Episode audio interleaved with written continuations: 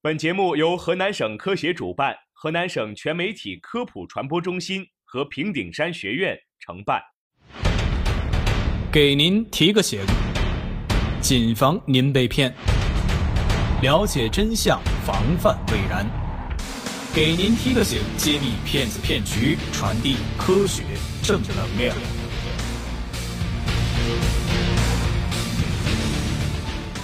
欢迎收听科普之声，给您提个醒，我是小朴，我是子涵。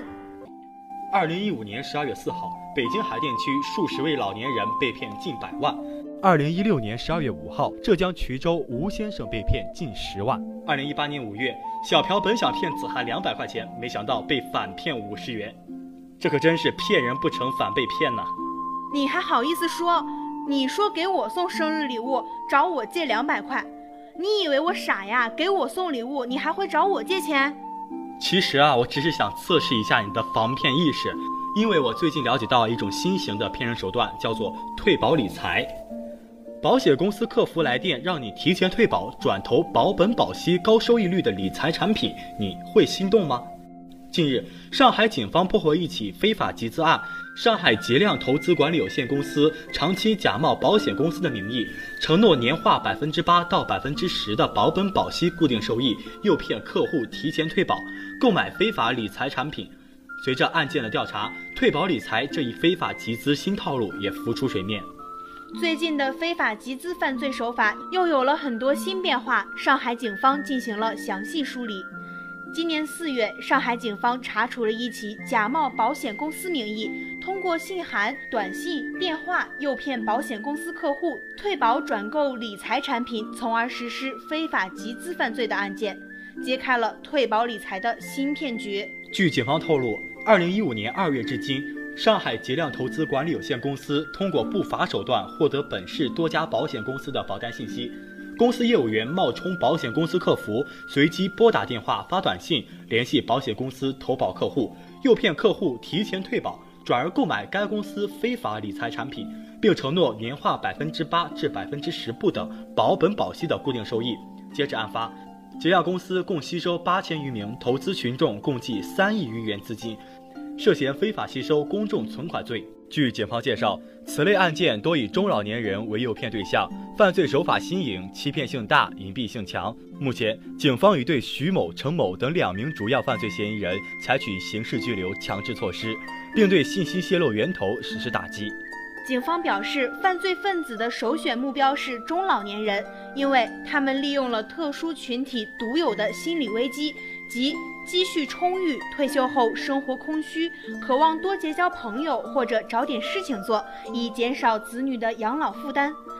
因信息知识储备陈旧，中老年群体对涉足金融领域信心不足，却又存在对银行存款贬值的担忧。一旦有集资人站出来主动表示甘当投资中介，这些中老年人便很容易被其热情的态度和天花乱坠的说辞打动。那作为非法集资的重要目标群体，中老年人应当如何防范呢？据警方介绍，此类案件犯罪分子一般分三步设下陷阱：一、先从中老年人聚集的场所入手，如在公园、广场、老年大学等举行各种形式的宣传活动，吸引目标人群注意；二、随后从中老年人共同的爱好入手，如组织老人饮早茶、旅游、派送小礼品等。待彼此熟络后，便邀请老人到公司的项目基地考察，营造有前景、高盈利的繁荣假象，骗取老人信任。三，再从中老年人亲近的人入手，如以支付佣金为诱饵，与养生保健公司等机构的业务员串通，让他们把中老年顾客介绍到非法集资人处，或直接在中老年人群体中雇佣职业说客。随着警方对传统非法集资的严厉打击。犯罪分子的犯罪手法也出现了新的变化，三种新型手法需要警惕。第一种就是募集基金为名义进行非法集资，不少非法集资嫌疑人为掩人耳目，增强欺骗性、迷惑性，利用手中获取的私募基金牌照，不断的开设有限合作企业，以私募名义行非法集资之实。第二种就是以消费返利形式进行非法集资。嫌疑人以商城网站为平台，通过互联网宣传单等对外公开宣传，消费赠积分、满赠现金等，大肆招募区域经理、开发商家加盟，吸引普通消费者注册，进而从加盟商家收取服务费，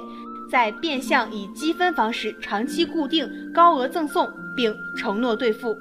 最后一种就是以退保理财为噱头进行非法集资，不法理财公司通过非法手段获得一些大型保险公司的保单信息后，指使公司业务员冒充上述保险公司客服人员，以承诺百分之八至百分之十二等固定收益为饵，通过信函、短信、电话诱骗保险客户提前退保后购买所谓的理财产品，实施非法集资。为此，警方提醒，非法集资犯罪多以承诺高额回报，并且采取与投资者签订投资协议、开具收款收据和赠送消费卡等各种形式获取投资人的信任。很多人都是亲眼看到身边的亲人朋友拿到短期高额回报而步入陷阱。投资者应自觉抵制高息集资诱惑，警惕非法集资陷阱。二、不轻易涉足不熟悉的投资领域和投资项目，防止犯罪分子利用信息不对称实施犯罪。